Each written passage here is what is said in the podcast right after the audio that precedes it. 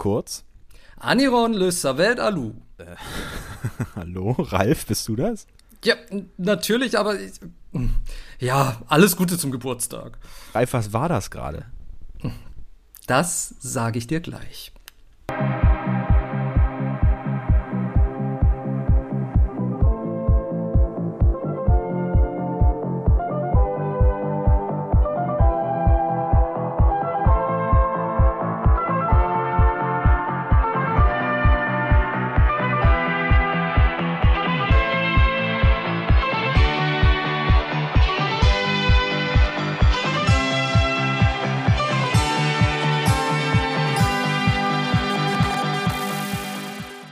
Herzlich willkommen äh, im Auenland bei mir.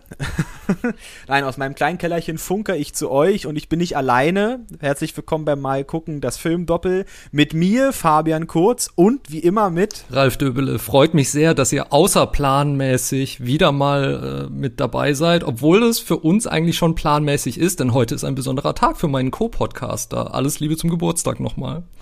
Thank you very much. Dankeschön. Und ich freue mich, dass ich äh, diesen Tag auch ein wenig mit euch da draußen, ihr lieben Zuhörerinnen und Zuhörer, verbringen darf. Ich äh, bringe die frohe Kunde. Und zwar äh, bringe ich einen Film, den ihr vermutlich alle kennt.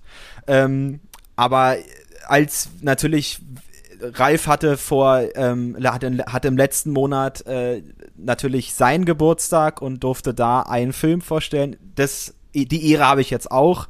Und Ralf hat den Film Moonraker vorgestellt und nun werde ich euch ganz originell der Herr der Ringe, die Gefährten äh, vorstellen. Naja, aber äh, es soll ja, es soll ja in diesem Fall auch ein Film sein, der einen wirklich geprägt hat und der einem sehr viel bedeutet und so viel, wie du über diesen Film sprichst, egal ob on air oder vor allem auch off air, wenn wir sonst irgendwie unterwegs sind, ähm, überrascht mich diese Wahl nicht wirklich. Ich muss gestehen, der Herr der Ringe, die Gefährten gehört äh, zu wirklich zu meiner Liste, zu meinen Top-Filmen, die ich immer, also wenn man mich fragt, Lieblingsfilm oder sonst was, es gibt natürlich viele Filme, die man so als große Filme bezeichnet oder als Lieblingsfilme, aber der Herr der Ringe, die Gefährten, ich muss auch, ich unterstreiche Tatsache, dass es der erste Teil ist.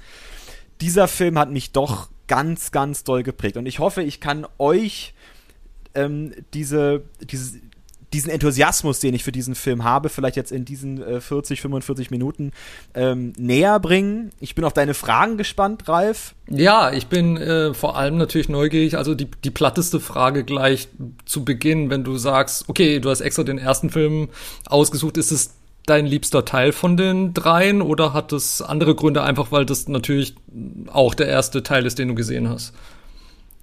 Ähm, ja, beides. Also es ist natürlich mein, mein Lieblingsteil und es hat verschiedene Gründe. Also der erste Grund ist Tatsache, dass ich finde, dass wir beim Herrn der Ringe die Gefährten einen Abenteuerfilm vor uns haben. Also ein, also alles ist Fantasy. Das, wir, wir bewegen uns im Bereich des Fantasy-Films, keine Frage.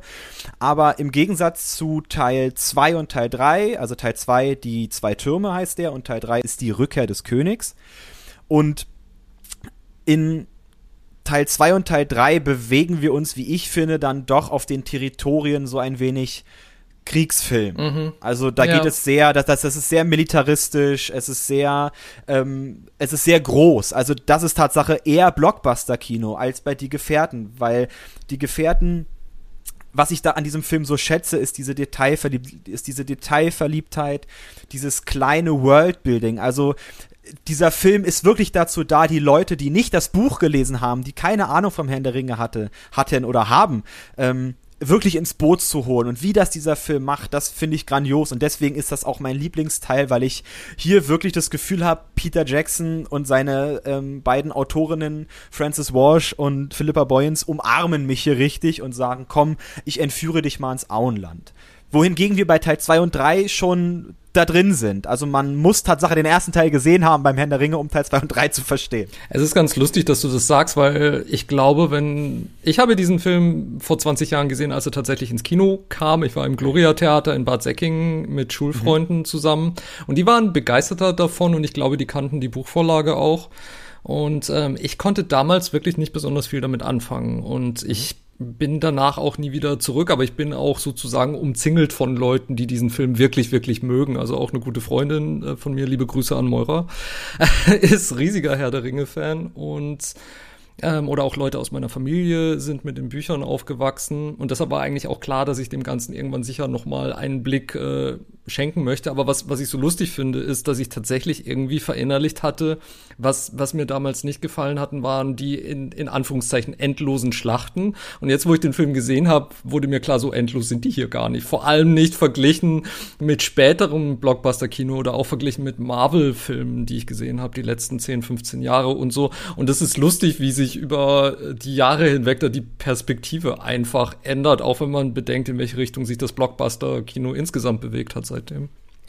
Durchaus. Ähm, ich, und warum dieser Film auch, also dieser Film, Herr der Ringe, die Gefährten oder auch die Herr der Ringe Trilogie, jetzt nehme ich das mal als Ganzes, ist, ist gerade für die Filmgeschichte nicht unwichtig. Also diese Filme waren unglaublich erfolgreich, haben sehr viel Geld eingespielt, haben auch viele Oscars gewonnen. Gerade der letzte Teil, der Rückkehr des Königs, hat elf Oscars gewonnen. Zählt damit gemeinsam mit Ben Hur und Titanic zu den Filmen mit den meisten Oscar-Auszeichnungen. Und wie ich finde, sind diese Filme auch ähm, cineastisch nicht, ähm, ähm, nicht unwichtig. Also Tatsache haben wir im Herrn der Ringe Revolution an gewissen Stellen, gerade was CGI angeht, gerade was ähm, auch ähm, also aber auch eine Renaissance der alten Trickkunst finden wir ja auch, weil Peter Jackson, der Regisseur, ähm, Filme von Ray Harryhausen, einem ähm, Trickfilmkünstler aus den, ich glaube schon aus den 50ern, 60ern, ja. ähm, der überwiegend so diese Stop-Motion-Technik sehr für sich in Anspruch genommen hat und mit kleinen Modellen gearbeitet hat. Und das haben wir hier beim Herrn der Ringe auch.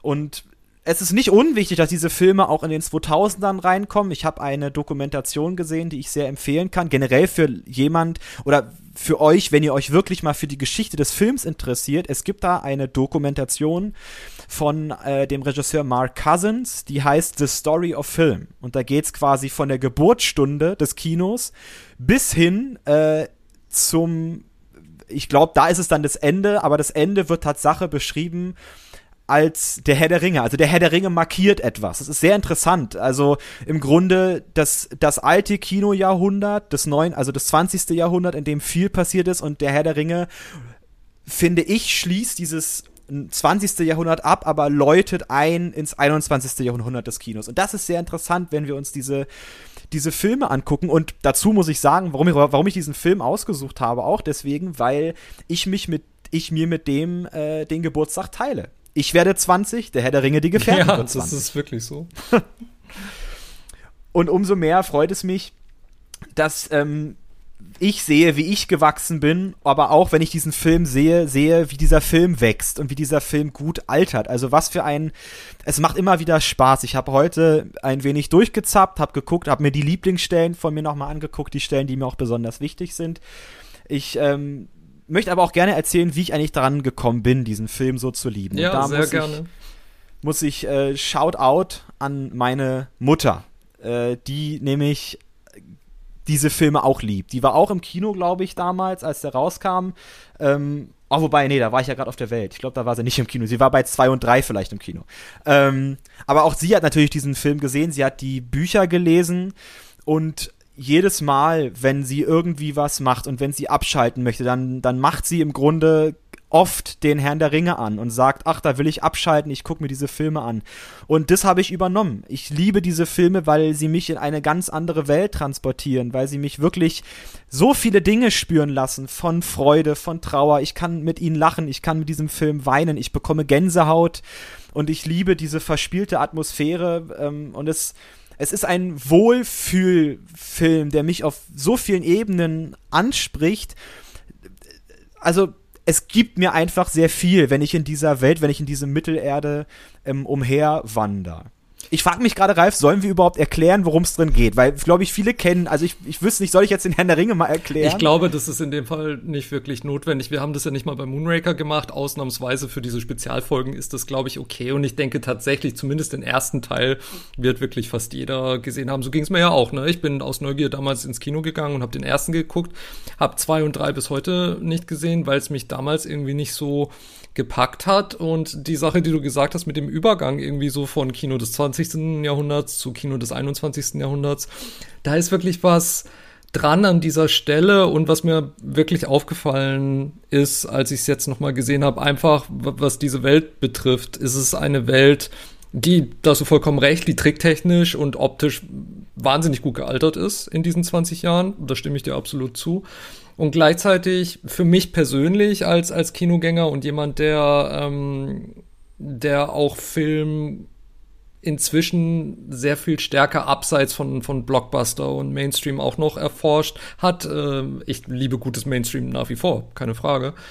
Ähm, aber damals, als ich in dem, diesem Film war, war Mainstream hauptsächlich so meine einzige Filmquelle, muss man schon sagen. Da war ich noch nicht so der ähm, naja, Kenner klingt jetzt blöd und selbst beweihräuchert, aber ich kannte mich halt noch nicht so aus.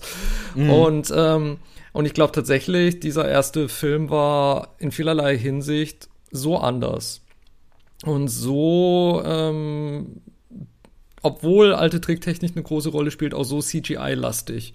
Und ich hatte damals auch noch Probleme, mich teilweise damit unbedingt anzufreunden.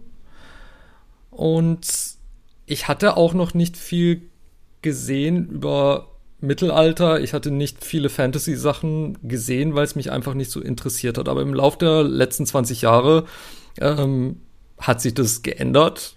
Also egal ob ähm, ähm, Dramaserien, die, die in, in Mittelalter spielen oder auch tatsächlich Fantasy-Filme wie ähm, Legend oder wie The Green Knight, wo wir neulich im Kino waren. Und ja. ähm, das heißt, inzwischen ist mir das alles auch irgendwie vertrauter und die Leute, die da auf der Leinwand sind, sind mir zum größten Teil auch noch vertrauter, als sie es damals waren. Und deshalb ähm, habe hab ich mich nicht mehr so, musste ich nicht mehr so im Dunkeln stochern und konnte einfach relaxter an die Sache rangehen. Und das hat mir, glaube ich, sehr geholfen dieses Mal.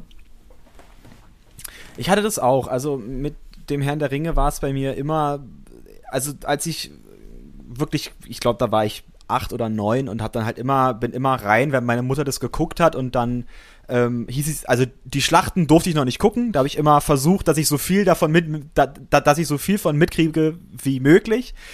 Und ich habe dann, glaube ich, als ich dann hatte ich irgendwann gesagt, dann habe ich mich auch, dann habe ich irgendwann Bergmann erkannt und so dann. Und dann ging es bei mir so ein bisschen los mit wirklich mich für, mich für ähm, auch ich sag jetzt mal, abseitigen Mainstream, was aber heute, also ich habe dann so ein bisschen Scorsese-Filme mochte ich dann, aber also und habe dann den Herrn der Ringe ein wenig abgetan als, oh, das ist das Blockbuster-Kino und all das. Und dann, als ich so 16 war, vor vier Jahren, glaube ich, habe ich dann mir dann hat meine Mutter die noch mal geguckt und dann bin ich da rein und dann habe ich gemerkt, was das eigentlich für Schätze sind. Und dann habe ich mir richtig diese Extended Edition Box gekauft. Ich habe diese Filme nochmal durchgeguckt. Auch ich kannte vom, ich kannte sehr lange vom äh, ersten Teil die Gefährten nur die Kinofassung, um die es ja auch heute geht, bis ich dann die Extended Version gesehen habe, die ja natürlich nochmal ziemlich lang sind.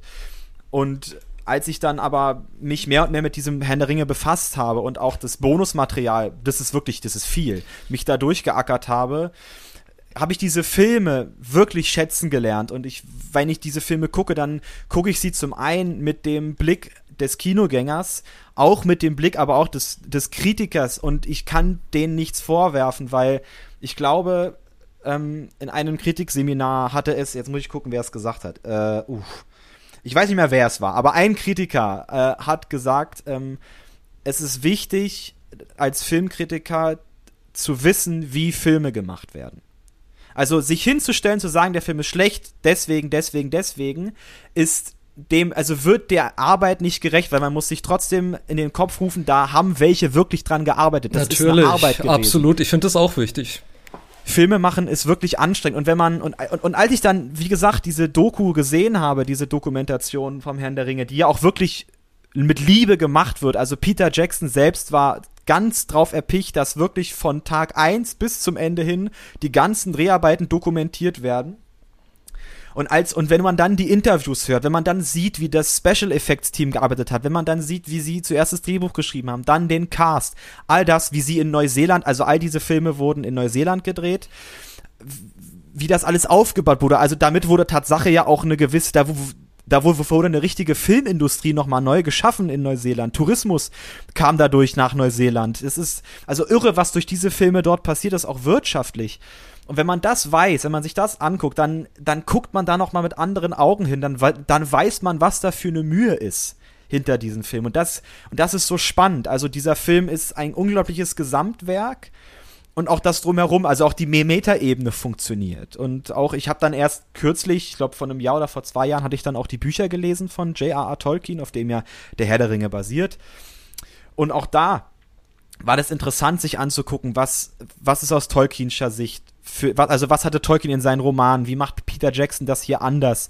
Aber trotzdem ist der Herr der Ringe als Filmtrilogie wirklich den Büchern auch würdig. Also er nimmt sich hier nicht, sondern er nimmt natürlich ein paar Sachen weg, fügt neue Sachen hinzu, aber das schafft eine, eine, eine wahrliche Atmosphäre, die mir auch dieses Buch gibt. Und deswegen ist das eine Literaturverfilmung par excellence. Es ist irgendwie lustig. Also ich finde, das spürt man auch. Das spürt man, glaube ich, auch ohne diese Filme allzu gut zu kennen, einfach nur wegen dem Status, den sie haben. Denn ich denke, wenn äh, Fans der Bücher sich nicht in diesen Filmen wiedergefunden hätten oder zumindest nicht zur Mehrzahl, dann wäre dieses äh, wahnsinnige, diese wahnsinnige Investition wäre sicher anders ausgegangen, denke ich mal, weil spätestens beim zweiten oder beim dritten Teil ähm, wären die Leute dann Sturm gelaufen dagegen oder hätten es links liegen lassen. Aber ähm, obwohl ich, ich habe äh, ich hab jemand in meiner Familie, äh, die hat auch zu mir gesagt, ich bin mit diesen Büchern aufgewachsen und ich möchte diese Filme gar nicht sehen, weil, weil diese Bilder, die ich mir damals gemacht habe als äh, jüngeres Mädel, die sind einfach so verankert und die geben mir so viel und hin und wieder greife ich immer noch gerne die Bücher raus und ich möchte einfach nicht, dass daran irgendwas sich verändert und das ist etwas, das kann ich auch total nachvollziehen. Gleichzeitig glaube ich schon, dass das Herr der Ringe ein Aushängeschild ist für gelungene Literaturverfilmung. Unbedingt, es gibt, es gibt einige. Natürlich ist immer die große Frage, wie schafft man es, Literatur zu verfilmen? Und gerade der Herr der Ringe galt lange Zeit als unverfilmbar. Regisseure wie Stanley Kubrick hatten sich dran gemacht. In den 70ern wollte Kubrick mal diesen, also den Herrn der Ringe verfilmen. In den 80ern, Anfang der 80er, hat äh, der irische Regisseur John Boorman versucht, den Herrn der Ringe zu verfilmen, hat es nicht geschafft. Und dann, wie ich finde, ein phänomenales Fantasy-Werk geschaffen, und zwar den, den Film Excalibur. Kann ich jeden ans Herz legen. Werden wir vielleicht noch mal machen. Ja, das, kann, das, das wäre mir, kann gut sein. Kann gut sein. Da äh, komme ich auch noch mal auf den Herrn der Ringe zurück. Ähm, und du hast vollkommen recht. Es ist immer die Frage, wie, wie nimmt man diese Welt an? Wie, wie kann man sie sich in ihr entfalten? Aber was ja wirklich Peter Jackson und auch seine Autorinnen wirklich klasse gemacht haben, ist, gerade mit dem Anfang des Films wirklich den Zuschauer einzuführen in diese Welt. Also es gibt, es sind glaube ich wirklich zehn Minuten, in denen erstmal Worldbuilding be betrieben wird. Wir haben mit Galadriel, einer sehr alten Elfin, die quasi im Grunde alles erlebt hat, seit dieses Mittelerde da existiert. Und die erzählt die Geschichte des Rings. Des einen Rings von Sauron, dem dunklen Herrscher ähm, der versucht hat, alle Länder in Mittelerde, das ist dieser Kontinent, auf dem sich das alles spielt, zu unterjochen und ähm, dort ähm, diesen einen Ring geschmiedet hat, um halt alle Völker zu knechten. Und äh, im Grunde schafft man es dann, ihn zu besiegen, doch seine ganze Macht bleibt in diesem Ring. Und dieser Ring nimmt eine lange Reise auf sich, ähm, wird dann von dem widerlichen Geschöpf Gollum gefunden und dort kommt es dann zu Bilbo Beutlin. Jetzt merke ich gerade, jetzt erzähle ich gerade ein bisschen die Handlung. ja, aber ähm, du hast, du hast vollkommen recht. Also ich, ich fühlte mich eigentlich gut aufgehoben durch diesen Prolog und auch natürlich einfach, weil dieser Prolog auch äh, wahnsinnig einladend von Kate Blanchett vorgetragen wird. Also er, Ja. er lullt einen quasi schon ein und gleichzeitig ist, ist Sprache in diesem Film sowieso wahnsinnig wichtig, egal ob in der englischen Fassung oder dann auch in der deutschen äh, Synchronfassung. Darüber Ah. können wir nachher noch sprechen. Ja. Ähm, aber ich, ich finde auch, dass das sehr, sehr wirkungsvoll ist. Aber du hattest mir ja auch gesagt, also ich habe jetzt auch noch mal extra die Kinofassung geguckt, weil ich es wirklich mit meinem damaligen Erleben vergleichen wollte. Und ähm, aber du hattest gemeint, in der in der äh, verlängerten Fassung ist der Prolog noch mal ein anderer. Also er ist durchaus länger. Der Prolog hat einige äh, Szenen, also ich glaube, dort, dort, dort geht er dann 15 Minuten vielleicht. Also da sind Tatsache vielleicht noch fünf Minuten dran gehangen. Ähm, in die Extended Edition lohnt sich tatsächlich, weil es viele Dinge, gerade die Beziehung von äh, zwischen Frodo und seinem Onkel Bilbo nochmal gut Mhm. erzählt. Es ähm, geht auch sehr viel mehr um den Charakter Boromir, der mehr und mehr ja auch diesem Ring dann verfällt und auch dann Frodo diesen Ring wegnehmen möchte. Und was wir oder was auch in diesem Film so interessant ist, ist wirklich, der heißt im, im Englischen The Fellowship of the Ring Ja. und bei uns ja auch die Gefährten. Und es ist wirklich diese Gemeinschaft. Also es geht hier wirklich um diese neun Personen, die da bestehen aus den vier Hobbits. Das sind Frodo, äh, Samwise, ähm, Peregrin Took und Mary. So. Ich muss sie erstmal wieder alle die ganzen Namen, um Gottes Willen. So, das sind die vier Hobbits. Dann haben wir den Zauberer Gandalf, gespielt von Ian McKellen. Majestätisch. Absolut. Wir haben mit Orlando Bloom als Legolas ähm, einen Elfen. Wir haben mit John Rhys Davis als ähm, Gimli einen Zwerg. Mit Aragorn einen ähm, äh, Waldläufer. Ähm, Im Englischen Ranger. Und Waldläufer sind ähm, im Grunde ein etwa, also ich sag jetzt mal, ähm, so ein bisschen, ich will jetzt nicht sagen höhere Menschen, sondern ähm, die sind noch ein bisschen, also ich würde mal sagen, ein bisschen verzauberte ältere Menschen, die noch so aus einem anderen Geschlecht kommen, die so ein bisschen, also die, der auch sehr, die auch eine sehr, sehr lange Lebenserwartung haben. Und wir haben den, sag ich jetzt mal, normalen Menschen, Boromir. Das sind die neuen Gefährten, die sich dann aufmachen, diesen Ring ähm, zu zerstören. Und zwar müssen sie ihn nach Mordor bringen, quasi in den Hexenkessel rein. Aus Mordor hinaus äh, regiert Sauron, der gerade versucht, nochmal neue böse Macht um sich zu scharen, um nochmal alle ähm, freien Völker zu unterjochen. Und diese Gemeinschaft muss probieren oder versucht es, diesen Ring nach Mordor zu bringen. Es ist also ein Roadtrip. Was, was ich, Es nur, ist was ich nur sage, Ja, weil ich. Roadtrip-Filme eigentlich wahnsinnig, wahnsinnig mag. Ja, aber du hast es, aber du bring, bring, bringst es auf den Punkt. Es ist Tatsache ein Roadtrip. Also es ist ja so schön, wenn man diese Bücher, also macht es mal. Ihr könnt mal, wenn ihr in einer Buchhandlung seid, nehmt euch mal den Herrn der Ringe raus. Auf jeden Fall ist der da. Kei eine Buchhandlung, die keinen Herr der Ringe hat, ist keine Buchhandlung, weil sonst, weil sonst würde sie nichts verdienen. Ähm, und wenn ihr reinkommt, zieht mal den Herrn der Ringe raus und guckt mal, da ist eine Karte drin. Und das Schöne an diesen Karten ist, man sieht die ganzen Wege eingezeichnet. Und das ist irre. Das ist das also und es ist Tatsache, du sagst es es ist wirklich eigentlich ein reiner Roadtrip. Und es gibt ein schönes Buch ähm, für ähm, Filmenthusiasten. Das wäre auch vielleicht ein schönes Geschenk. Ähm, da gibt es Filme in Bildern erklärt. Und wenn man dieses Buch, und da sind einige Sachen drin, also man hat dann so Emojis, die dann Filme erklären. Und beim Herrn der Ringe ist es, sind es zwei Seiten, ein Ring, Pfeil zu einem. Und mehr, und im Sinne von, also mehr ist es nicht. Es ist dieser reine Roadtrip, ähm, was natürlich diesem Ganzen nicht gerecht kommt. Der Herr der Ringe ist viel mehr. Es ist natürlich, es geht um Freundschaft, es geht, es gibt, wie ich finde, ähm, sehr viele poli äh, politische Themen. Dabei möchte ich nicht sagen, ich gehöre nicht zu denen, die sagen, Sauron ist jetzt hier irgendwie Hitler, weil er alle unterjocht und Aber das ist Saruman ein, das ist- ist ein interessanter interessanter Punkt, weil ich habe auch schon so eine Kritik, die ich an Herr der Ringe immer wieder gehört habe und die ich vielleicht auch mal am Anfang relativ unüberlegt, der ich irgendwie beigepflichtet habe, so Mhm. ist ist so dieses okay, wir haben einfach nur gut gegen böse. Aber dagegen steht ja auch, dass, dass äh, dieser Ring oder was er verkörpert imstande ist, auch tatsächlich Menschen, die eigentlich nur das Richtige tun möchten, dennoch in Beschlag nehmen kann, dennoch verführen kann, dennoch dazu bringen kann, Sachen, ähm, Sachen zu tun, die, die sie sich fast selbst nicht erklären können hinterher. Wie siehst du das?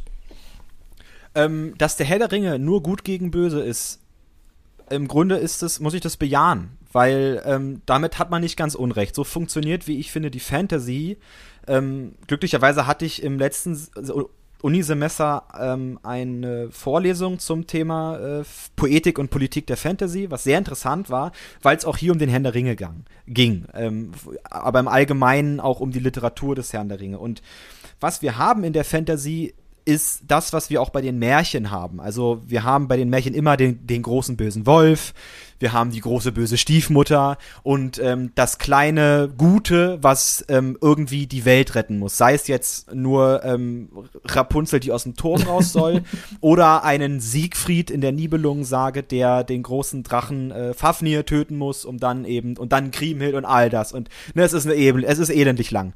Und so funktioniert im Grunde Fantasy. Aber du hast vollkommen recht. Es, die, also man kann alles runterbrechen. Man kann, so kann man auch gegen Star Wars Fans argumentieren und sagen, Star Wars ist auch nur gut gegen. Genau. Aber ja. es ist ja immer die Frage,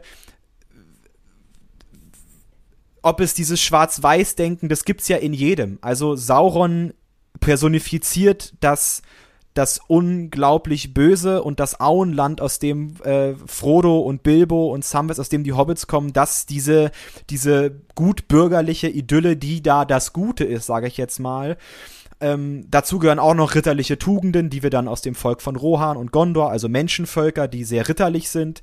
Das ist alles, sage sag ich mal, das Gute. Aber diese Personen, die da drin agieren, ein Aragorn hat sehr viele Zweifel, Frodo, der vom Ring ja korrumpiert wird, also das Gute, ähm, also seine gute Seite, seine böse Seite, ebenso geht's Bilbo. Und weswegen auch in den in der ähm, Herr der Ringe-Forschung die mit zentrale Figur, an der wir sehen können, dass dieses Gut und Böse, dass dieses, es geht nur darum, es ist nur gut gegen Böse, es ist die Figur Gollum. Mhm. Ähm, Gollum, gespielt von Andy Serkis, ist ein, im Grunde ein, ein Hobbit, der diesen Ring gefunden hat, den einen Ring, und über 500 Jahre lang zu einem wirklich widerlichen Viech verkommen ist, das in einer Höhle lebt und an diesen Ring gefesselt ist. Und dieser Ring hat im Grunde eine gespaltene Persönlichkeit in Gollum ausgelöst, denn davor war er der Hobbit Smergol oder eine Hobbit oder ein Hobbit ähnliches Geschöpf namens Smergol und Gollum auf der einen Seite. Und da muss ich sagen, das sieht man am besten in dem Film Die zwei Türme, da geht es sehr um diese Schattenseiten und auch aber auch um die gute Seite von Gollum, mit der dann auch Frodo anfängt zu spielen. Und gerade in dieser Figur ähm, kulminiert im Grunde das, dieses Verhältnis zwischen Gut und Böse. Und das haben wir in vielen Figuren. Das haben wir auch in einem Gandalf, der im Grunde ähm, also der, der Zauberer Gandalf, der ja auch als das Gute steht und auch sagt, er wäre für das Gute einsetzen, aber als Frodo ihm hier im, äh, im Film Die Gefährten den Ring anbietet und sagt, nimm du ihn, weil du weißt, was damit zu tun ist, lehnt auch Gandalf wirklich Angst, also auch ängstlich ab, weil er, weil er diesem Bösen nicht gewachsen ist und auch weiß, dass er vermutlich da auch schwach wird. Also es geht auch viel um, um Schwäche und ich hatte vorhin gesagt, ähm, diese ähm, zum Teil auch Metaphorik auf die echte Welt. Interessanterweise, wenn man den Herrn der Ringe liest, sagt es Tolkien in einem Vorwort selbst, dass er sagt, all das, man, man soll bitte nicht im Herrn der Ringe ähm, nach irgendwelchen Parallelen suchen und ähm, es ist immer einfach zu sagen, ja, Sauron war Hitler und äh, im Grunde die ganz äh, äh und all dieser ganze Krieg ist der Zweite Weltkrieg oder im Grunde der Erste Weltkrieg, weil Tolkien im Ersten Weltkrieg war. Das ist alles Humbug. Das ist also so funktioniert nicht Fantasy.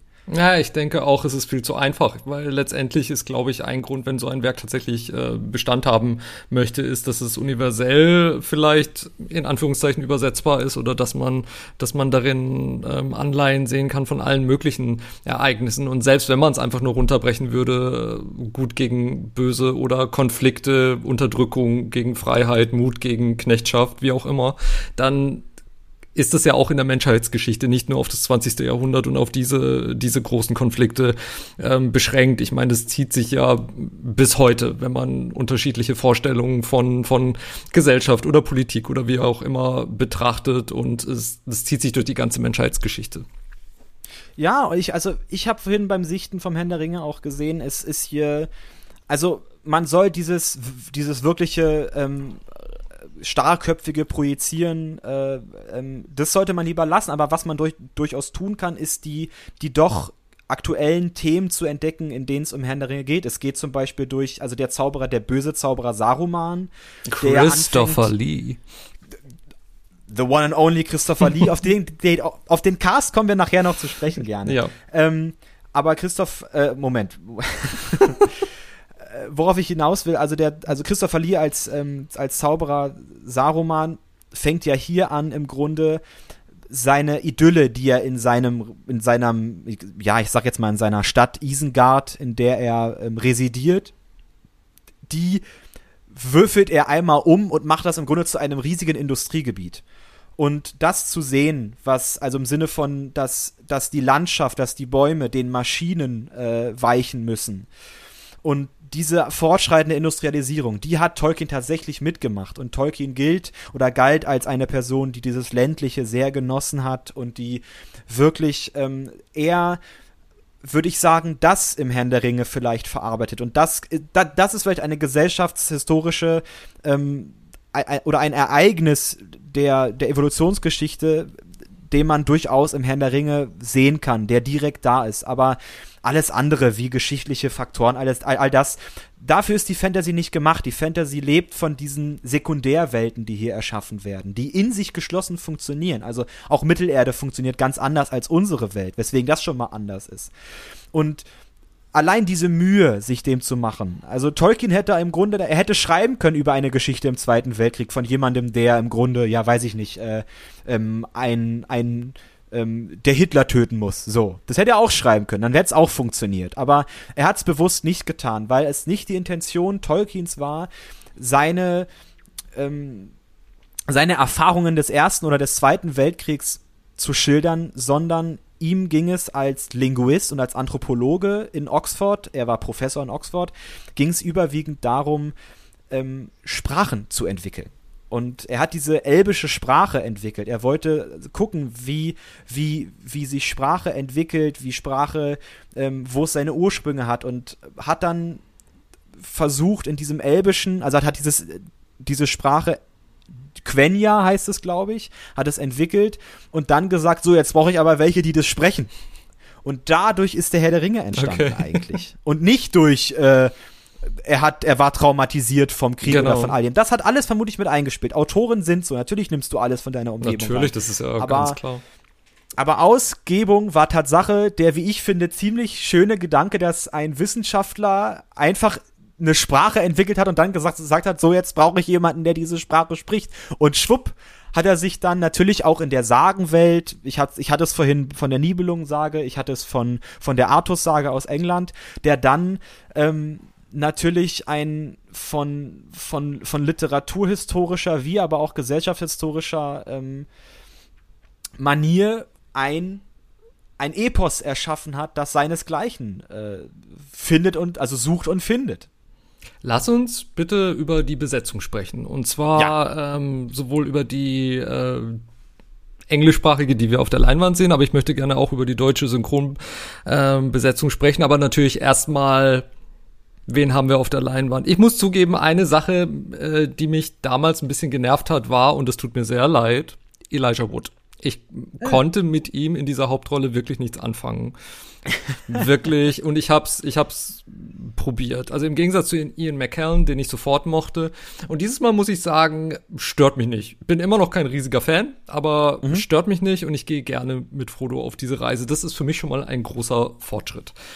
Ähm, ich finde die Chemistry, die Viggo Mortensen mit eigentlich jedem in diesem Film hat, finde ich, finde ich wirklich hammermäßig. Und ich bin mir sicher, da irgendwo da draußen in den Untiefen des, oder gar nicht so tiefen Untiefen des Internets existiert wahrscheinlich Slash Fiction mit zwischen Aragorn und jeder anderen einzelnen Figur in diesem Universum, weil ich habe das Gefühl, ähm, er, er verkörpert ihn mit so einer wunderbaren Mischung aus äh, Zurückhaltung, in sich Gekehrtheit, Abgeklärtheit und trotzdem irgendwie Wärme, die einfach sich nur so an die Oberfläche kämpfen möchte.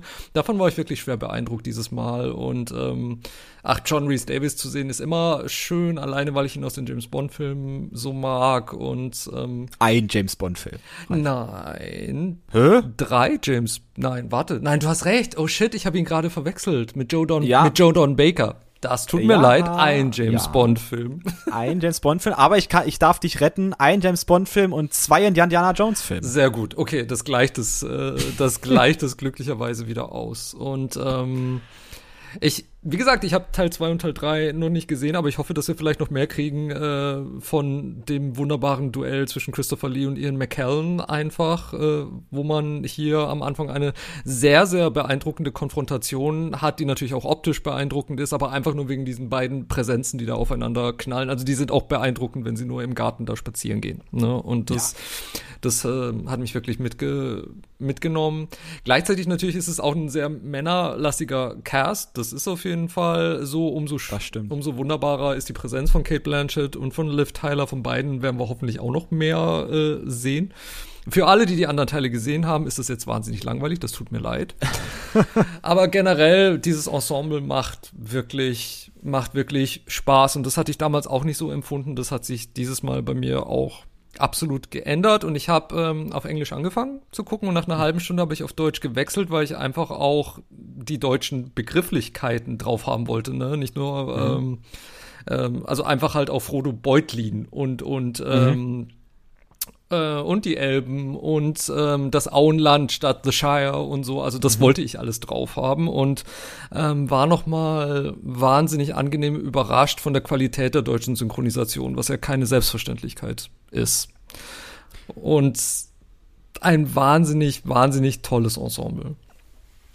Ich gebe dir auf allen Stufen recht. ich finde es interessant mit, mit Frodo ähm, oder mit Elijah Wood als Frodo. Ich weiß noch, äh, ich hatte es meiner Ex-Freundin damals auch gezeigt, diese Filme, weil die kannte die auch nicht und auch die hat ständig gesagt, oh, wenn ich diesen Typen sehe, ist der anstrengend. Also diese, und das ist, also ich muss auch sagen, ich bin von der Figur Frodo kein wirklicher Fan. Der eigentliche Held, das werden viele sagen, ist Samwise Gamgee, gespielt von Sean Aston. Gerade im dritten Teil ist es, kippt's auch wirklich dazu, dass Samwise Gamgee, Frodos Gärtner und wirklich bester Freund, ja im Grunde diese ähm, schon schon wirklich eine Hauptrolle gewinnt und äh, auch Aragorn bekommt. Aber ich, also klar, Vigo Mortensen. Was ist, ich an, ich finde, was ich an, entschuldige, was ich an Sam wirklich mag, ist so dieses, ins, ähm, äh, er folgt einfach seinen Instinkten. Also er er weiß nicht, er kann einfach nicht anders. Auch wo er hinter Frodo herhüpft ins Wasser, auch als er nicht schwimmen kann und so.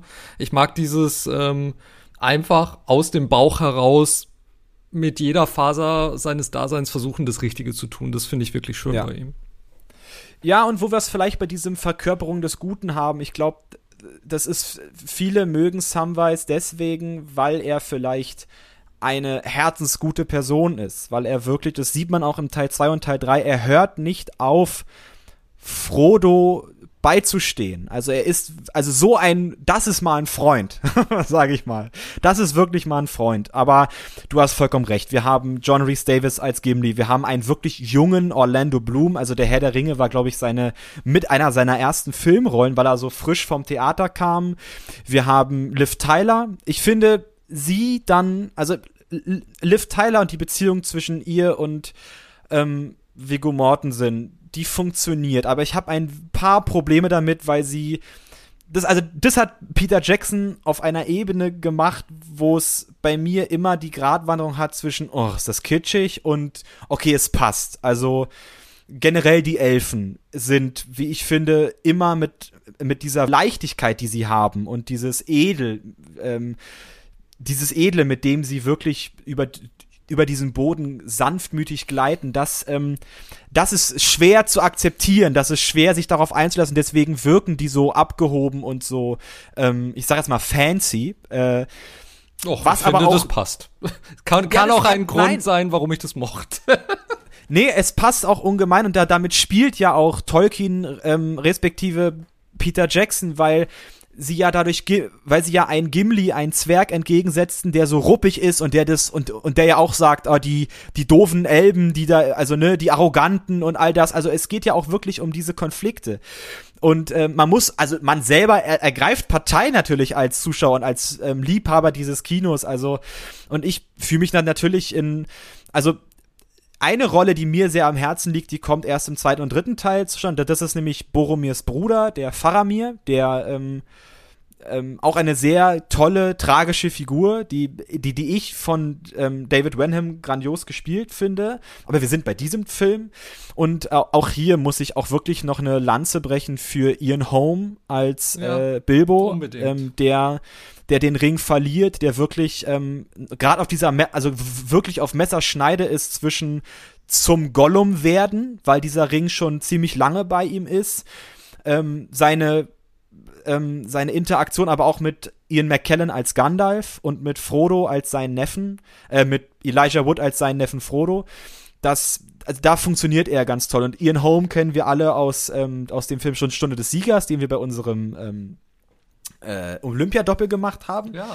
Aber natürlich, es ist klasse, Ian McKellen als Gandalf zu sehen, Kate Blanchett als Galadriel, ein Hugo Weaving als, ähm, als, als Elrond und natürlich Christopher Lee als Saruman, der tatsächlich mit dem Herrn der Ringe auch eine ziemlich tolle Geschichte hat, denn Christopher Lee ist der, dadurch, dass, dass der Typ ja auch wirklich alt war oder alt geworden ist, er war der Einzige, der J.R.R. Tolkien persönlich kennengelernt oh, hatte, wow. denn er ist in Oxford in einen Pub gegangen, weil er wusste, dass die sich da treffen und hat ihn dort getroffen. Und ich habe gelesen oder auch Christopher Lee selber hat es in Interviews gesagt, er hat den Herrn der Ringe seit dieses Buch rauskam oder glaube also oder auch vielleicht schon äh, oder ein bisschen später, später danach jedes Jahr einmal gelesen. Und es war sein größter Traum in wenn das verfilmt wird dort mitzumachen. Und zuerst wollte er immer Gandalf spielen aber natürlich Christopher Lee, ja. er ist natürlich der, immer der Bösewicht, aber er hat sich so, er hat sich so gefreut, als die Anfrage von Peter Jackson kam und dann meinte er, na, na, äh, natürlich und ich bin Saruman. Und man merkt bei Christopher Lee, wie er mit, mit wirklich einer Liebe, mit einer Passion diesem Saruman Leben einhaucht und diesen Zauberer, dieses, ähm, der ja auch sehr ähm, gespalten ist eigentlich. Also Saruman der Weiße, der höchste des Zaubererordens, der wirklich eigentlich ein sehr weiser Mensch ist, der sehr rational agiert, der aber auch wirklich gut ist und ähm, im zweiten Teil wird beschrieben, dass er auch eigentlich ein sehr naturliebender Mensch war, aber durch Sauron dann Tatsache zu diesem Bösen korrumpiert wurde und das finde ich, das sieht man bei Christopher Lee, wie er das spielt. Man sieht auch die Angst Sarumans vor Saurons nicht, also genau deswegen schließt Saruman sich auch Sauron an, weil er sagt, okay, wir können gegen diesen Feind nicht gewinnen. Es ist also weise, sich ihm anzuschließen. Also diese rationale, ähm, ähm, vermeintlich kluge, ähm, äh, dieser, dieser vermeintlich kluge Gedankenweg, den äh, Saruman da verfolgt, wird, wie ich finde, von Christopher Lee grandios verkörpert und ich hab diesen äh, Schauspieler einfach gern und finde es klasse, dass Peter Jackson ähm, ihn hierfür gecastet hat, weil er passt wie Faust aufs Auge rein, wie äh, praktisch jeder in diesem Film. Auch ein Elijah Wood als Frodo im Endeffekt. das war jetzt deine Lobhudelei, jetzt kommt meine, denn ähm, wenn man sich die Liste von deutschen Schauspielern anguckt äh, und deutschen Sprechern, die hier wirklich alles gegeben haben. Also nochmal, die Synchronisation ist wirklich beeindruckend, muss ich jetzt auch noch mal sagen. Da hat man eine ganze, oder ich habe eine ganze Reihe von Leuten, die mir wirklich auch unabhängig von diesem Film wahnsinnig viel bedeuten. Man hat an allererster Stelle Joachim Höppner als Gandalf, ähm, den ich genauso als Sprecher von Filmfällen aus Aktenzeichen XY kenne wie Michael Brennecke, der hier Sauron äh, persönlich spricht. Äh, obwohl man das gar nicht merkt, weil Sauron natürlich sehr verzerrt ist. Aber Michael Brennecke ist jemand, der eine unglaubliche Karriere auch hingelegt hat. Der hat Synchronbücher geschrieben für mehrere James Bond-Filme zum Beispiel. Er hat fast 30 Jahre lang ähm, die Filmfälle bei Aktenzeichen XY gesprochen, bevor er viel zu früh 2019 verstorben ist. Im Original wird Sauron gesprochen von äh, Alan Howard, der interessanterweise mit Greenaway zusammengearbeitet hat in Der Koch, der Dieb, seine Frau und ihr Liebhaber, das muss ich dazu sagen. und äh, der ist bekannt dafür für eine sehr rauchige und tiefe Stimme und äh, die bringt er hier als Sauron zum Besten. Aber du hast vollkommen recht und ich lasse dich auch gleich weiter Lobpudeleien, weil es ist, weil ich, weil ich kann mich nur anschließen. Die Synchron, das, was hier Andreas Fröhlich als ähm, Synchronregisseur geleistet hat und auch als Synchronstimme von äh, Gollum, aka Smergol, ist wirklich phänomenal. Und das ist, also diese Filme funktionieren in beiden Fassungen wirklich perfekt. Und äh, also es, man kann vieles sagen gegen Synchronarbeiten, gegen deutsche Synchronarbeiten von mir aus, aber gegen Herr der Ringe, gegen diese Synchronfassung darf man nicht wettern. Die ist durch und durch perfekt. Und hochkarätig besetzt. Wolfgang Völz und Reinhard Glemnitz waren dabei. Beide Hauptdarsteller in Raumpatrouille Orion, einem der größten Serienklassiker aller Zeiten im deutschen Fernsehen. Ähm, ähm, Philipp Moog natürlich äh, als Legolas. Philipp Moog, den, den wahnsinnig viele inzwischen ähm, aus How I Met Your Mother natürlich kennen. Ich bin ein großer Fan von ihm auch als Schauspieler. Ich finde, er ist ein wahnsinnig unterschätzter Schauspieler auf, auf dem Bildschirm. Er hat in mindestens einem Dutzend Derek-Folgen mitgespielt. Und in diesen ganzen anderen 80er-Jahre-Krimis war damals ein unglaublich gut aussehender Mann. Und jetzt ist er ein immer noch unglaublich gut aussehender älterer Herr. Und ist immer noch, hat äh, Jake gesprochen in Melrose Place, einer meiner Lieblingsserien fünf Jahre lang. Und es ist einfach eine Stimme, die, ähm, die einen so durchs Leben trägt irgendwie. Und äh, alleine deshalb war das schon ein großes Vergnügen. Dennoch muss ich auf ein, zwei Sachen noch zu sprechen kommen, solange ich dich schon am, am Hörer habe. Na klar. Ähm, wo, wo sich meine Meinung eigentlich nicht wirklich geändert hat, auch nach 20 Jahren mhm. nicht. Und äh, das erste ist vielleicht ein bisschen kontrovers, das ist die Musik. Ich weiß, dass die wahnsinnig geschätzt wird. Alter, du machst gerade eine Riese. Pass bloß auf, was du sagst jetzt. Ah, jetzt geht's aber los. Ich finde sie nur okay. Ich, ah, nein, ich nein, nee, das, das akzeptiere ich nicht. nur okay. Ich finde sie ein bisschen öde manchmal. Ich bin ein großer Fan der beiden Songs von Enya und von Annie Lennox. Ich habe die beide auf Disc, aber was den Score betrifft hier fand ich es nur okay. Er hat mich nicht so wahnsinnig bewegt. Leider. Also ich, ich, ich bin wirklich sprachlos. Was? Was hier Howard Shaw leistet, ist, hat ihm nicht nur drei Oscars eingebracht, aber mal weg von den Oscars. Ja, das ist kein Kriterium, tut mir leid.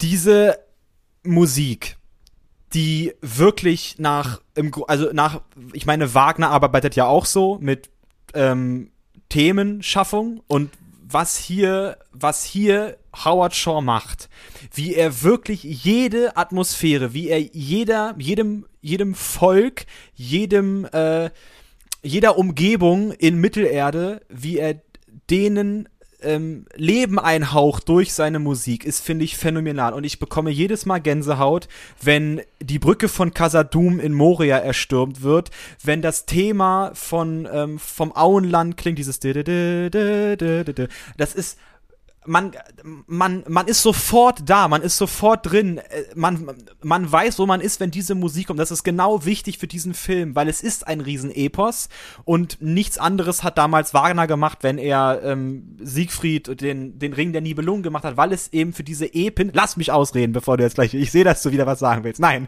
du hast gerade wirklich ein, so ein, also was, du hast mir du, wirklich, du hast mir das Schwert ins Herz du, du hältst mir jetzt gerade den komplett falschen Vortrag, weil konzeptionell ist mir das alles durchaus klar klar, das ist keine Frage. Aber mir gefällt sie einfach nicht so. Es ist eine komplett. Ja, dann, es, dann, es dann ist, ist eine, das dein Problem. Ja, ist es auch. Möglicherweise. Aber konzeptionell ich will einen anderen Partner haben. das gibt's ja gar nicht. Konzeptionell ist mir durchaus klar, was Howard Shaw hier macht. Aber es bewegt mich einfach nicht so wahnsinnig. Und was Themen, Themen betrifft, ähm, natürlich, klar, für Figuren und für, äh, wie soll ich es in diesem Fall nennen, Ländereien. Ja. Alles gut. Aber sie haben mich trotzdem nicht wahnsinnig berührt. Auf jeden Fall nicht so sehr wie, wie das, was in den gleichen Momenten halt von den Schauspielern oder von, von der Optik geleistet wurde. Und ähm, es gibt auch noch so ein paar Peter Jackson-Dinge, äh, die, die mich immer noch nicht so wahnsinnig begeistern. Das hatte ich auch schon bei King Kong, also die, die Art und Weise, wie er ähm, Bildverzerrung einsetzt oder wie er Slow Motion einsetzt, finde ich manchmal ein bisschen anstrengend. Oder auch das Framing von Figuren, wenn sie, wenn man Close-ups hat und so. Da bin ich manchmal nicht so ein Fan gerade, davon. Gerade richtig hat er, das erkennen wir auch in den Filmen aus den, in den Fantasy-Filmen der 80er, das erkennen wir bei Ray Harryhausen. Dieser Mann hat sich wirklich auf, auf, auf solche Sachen berufen und man erkennt das auch, wenn man seinen Früh wer guckt, seine Horrorfilme aus Neuseeland, äh, Braindead, äh, Meet the Feebles und boah, wie hieß der andere? Bad Taste. Dieser Mann, das, äh, das ist sein Stil. Man muss mit dem klarkommen, ja oder nein. Das ist ja alles dahingestellt. Das kann ich noch verzeihen. Das mit der Musik kann ich nicht verzeihen. Da bin ich jetzt wirklich lange böse auf dich. Also ich habe dir bei Moonraker, ich habe dir bei Moonraker okay auch einiges verziehen, ne? Du bist auch über den Titelsong hergezogen, also Ach, äh, lass mal die ah, das Kirche ist ein Titelsong, bitte. ein Titelsong, ein Titelsong Da- von einem James Thema Bond Film. sich durch den ganzen Film zieht. Ach, komm, sag was Gutes, dann können wir das hier noch im Guten beenden. Das ist gut. So versaufst du mir meinen Geburtstag, ja? Ich habe versucht, dich auf Elbisch, äh, dir auf Elbisch zu gratulieren und du hast es nicht mal verstanden. naja, Naja. weil es ja auch in einer Aussprache von, weiß ich nicht. Also, nu geht's los. Sag er, ich finde Howard Shaw nicht gut. Ich glaube, ich, ich, glaub, ich sehe nicht Mein richtig. Ich glaube, ich höre nicht Mein richtig. lieber Fabian, nach 20 Jahren, wo ich mich um diesen Film herumgedrückt habe, habe ich ihn geguckt. Er hat Spaß gemacht und ich kann mir jetzt sogar vorstellen, die anderen beiden Teile anzuschauen. Akzeptiere das als Sieg. Gut, ich habe die Schlacht gewonnen. Den Krieg habe ich noch nicht gewonnen. Falls ihr diesen Krieg auch gewinnen möchtet, ist der Herr der Ringe natürlich verfügbar in, auf allen möglichen Streaming-Plattformen. Äh, leider nirgends inklusive, nur zum Ausleihen. Ich musste ihn mir auch ausleihen, aber er ist wirklich überall eigentlich. Und äh, was wir, glaube ich, auch noch ansprechen sollten, demnächst gibt es ein neues Boxset, das rauskommt. Vielleicht kannst du dazu noch was sagen. Richtig. Im Zuge dieses 20-jährigen Jubiläums hat Peter Jackson und jetzt im Zuge auch, dass zum Beispiel, dass jetzt der 4K-Film so rausgekommen ist, dass alles auf 4K nochmal rausgebracht wird, hat äh, Peter Jackson gesagt, er möchte gerne den Herrn der Ringen, den, den Herrn der Ringe und den Hobbit nochmal ähm, sich anschauen und er möchte diese beiden Filme auch visuell angleichen. Ich kenne diese neuen Fassungen selbst noch nicht. Ich habe gehört, dass die wohl, dass da einige mit Bauchschmerzen haben. Deswegen, ich traue mich auch nicht wirklich, die, die zu gucken. Na, natürlich bin ich der Erste, der sich dieses neue Boxset kauft. Ähm, aber, Aber er macht jetzt nicht sowas wie, wie George Lucas, dass, dass quasi die Special Effects verändert werden und dann wird das andere unter die Decke gelegt und keiner kommt mehr dran. Äh, na nee, du kannst ja, die Blu- Blu-ray-Fassungen sind so wie gehabt. Genau, also, genau, ja. Das, das geht auch noch. Ähm, und ich glaube, du kannst auch noch die, die, also wenn du dir die DVD kaufst, dann ist die DVD-Version so, wie sie ist. Ja. Es gab auch mal so ein Mastering-Ding, dass die Blu-ray einen ziemlichen Grünstich hat, weil das auch irgendwie von Peter Jackson so abgenommen wurde und er aber jetzt diesen Grünstich zu den 4K-Sachen wieder rausgenommen hat. Hier wurde aber durch dieses HDR-Verfahren, also High, Dy- High Dynamic Range, das an den Hobbit angeglichen, Mhm. weswegen die Bilder wohl aquarellig aussehen. Also es ist, Ja. also es wird, es wurde Tatsache auch ein bisschen dran rumgewerkelt. Ich habe es noch nicht gesehen, deswegen kann ich dazu wirklich noch nichts sagen. Aber es soll neues Bonusmaterial rauskommen und wirklich, also ich kann diejenigen, die also ich habe ja auch gewisse Ambitionen, was, ähm, was Filme machen angeht. Und die, mir hat's wirklich geholfen, sich dieses Bonusmaterial anzugucken, weil es ist im Grunde wie, wie mache ich einen Film? Und wie mache ich den nicht nur am Reißbrett, sondern wirklich mit Liebe? Also das vom, vom Kostümdesign, was in diesem Film unglaublich ist, was vom Produktionsdesign. Also dieser Film sieht einfach bombastisch aus. Diese ganzen Filme sehen bombastisch aus, die sind so gut gemacht, die sind so mit Liebe gemacht. Ob nun die Musik einem gefällt, ist ja jedem selbst überlassen. Aber sie sind auf jeden Fall mit Liebe und mit Herz gemacht. Und wenn man sich das anguckt, dann lernt man das zu schätzen. Was du auch tun solltest, du, du Schlange, und, und, das, und das Schätzen lernen sollst. Meine Güte. Aber ähm, ja, was Fabian sagt, finde ich generell. Also solange wir sie noch haben, solange wir diese Discs noch haben und sie sind ja leider auf dem absteigenden Ast und solange diese tollen Bonus-Features existieren, bitte guckt die. Durchaus. Weil oft sind Ja. wirklich tolle Sachen dabei. Also auch zum Beispiel die James Bond-Filme, um nochmal auf Moonraker zurückzukommen, da sind wahnsinnig tolle Making-ofs drauf, wahnsinnig liebevoll gemacht. Auch mit Interview, ha haben auch zahlreiche Interviews von Leuten, die gar nicht mehr unter uns weilen. Deshalb ähm, äh, gönnt euch diese, wenn euch ein Film gefallen hat, gönnt euch einfach noch mal eine halbe Stunde. Und es lohnt sich, also im Fall vom Herrn der Ringe lohnt es sich wirklich, weil hier quasi das Bonusmaterial auch gemacht wurde, wie wirklich eine richtig eigenständige Do Dokumentation über diesen Film. Ähm, dazu möchte ich noch sagen, geguckt haben wir jetzt natürlich, wir haben es schon gesagt, glaube ich, die, die Kinoversion. Ja, genau. Es sind aber auch die Extended Editions erhältlich Ja. jeweils noch. Auf jeden Fall. Und wartet ruhig ab. Ich glaube, der Herr der Ringe war, glaube ich, im Sommer erhältlich auf Amazon Prime. Die werden je nach Laune manchmal bestellt. Ich glaube, die sind bei Netflix waren sie, glaube ich, noch nie. Da sind gerade die Hobbit-Filme von Peter Jackson inklusive. Die kann man sich auch geben, sage ich mal. Ähm, zu denen, denen habe ich auch tats Tatsache auch ein anderes Verhältnis als zum Herrn der Ringe.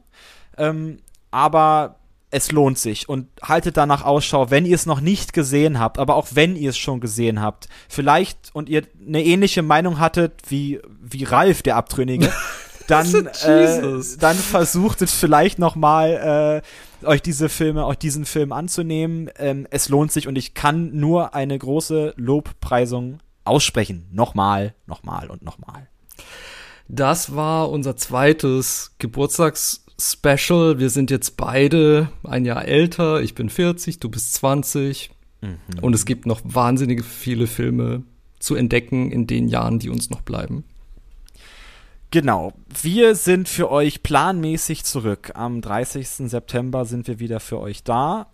Ähm, bis dahin, natürlich lassen wir euch in Ruhe äh, lassen euch auch ein wenig, lassen euch auch ein wenig Urlaub noch und ähm, freuen aber und freuen uns aber, dass wir mit euch dann gestärkt in einen wunderbaren Herbst und einen wunderbaren Winter gehen können. Und wir freuen uns so viele Filme, die wir auf die jetzt auch rausgekommen sind durchs Kino, vielleicht noch zu besprechen. Und ähm, ich freue mich sehr und ich danke auch dir, Ralf, dass du diesen Film geguckt hast, dass du äh, heute mit mir diese Reise unternommen hast. Danke euch da draußen, dass ihr unseren Podcast hört. hört. Ähm, ich möchte noch gerne, gerne noch mal aufrufen, teilt den bitte, zeigt den euren Verwandten, euren Freunden, vielleicht den Leuten, wo ihr wisst, die die mögen Filme, die, die hören auch gerne Podcasts. Also es würde uns einfach freuen, wenn, ähm, wenn das, wenn auch dieser Podcast natürlich ein wenig weiter in die Welt gerät. Ähm, das würde uns sehr freuen. Und ich nochmal ein großes Dankeschön und ich freue mich auf euch am äh, Ende September. Ich freue mich auch riesig. Macht bitte genau das, was Fabian gesagt hat. Äh, wir gucken diese Filme mit wahnsinnig großem Vergnügen und manchmal auch mit sehr kontroversem Vergnügen und äh, es macht immer riesigen Spaß. Ich sag nur Musik. Wirklich. Ich spreche danach nochmal mit dir. Ja, vor allem die Musik von The Rock. Ne? Die ist ja wirklich fantastisch. Das musstest sogar du zugeben. Ja, treib's nicht zu weit, ja. Ihr Lieben, wir hören uns am 30. September, ihr habt schon gehört. Mein Name war Ralf Döbele. Mein Name Fabian Kurz. Ich drücke euch und vergesst nicht, bleibt bunt. Was siehst du da am Horizont? Warum rufen die weißen Möwen über die See hinweg? Ein fahler Mond geht auf. Die Schiffe sind gekommen, um dich nach Hause zu geleiten. Und alles wandelt sich zu silbernem Glas. Ein Licht auf dem Wasser, graue Schiffe segeln, gehen Westen.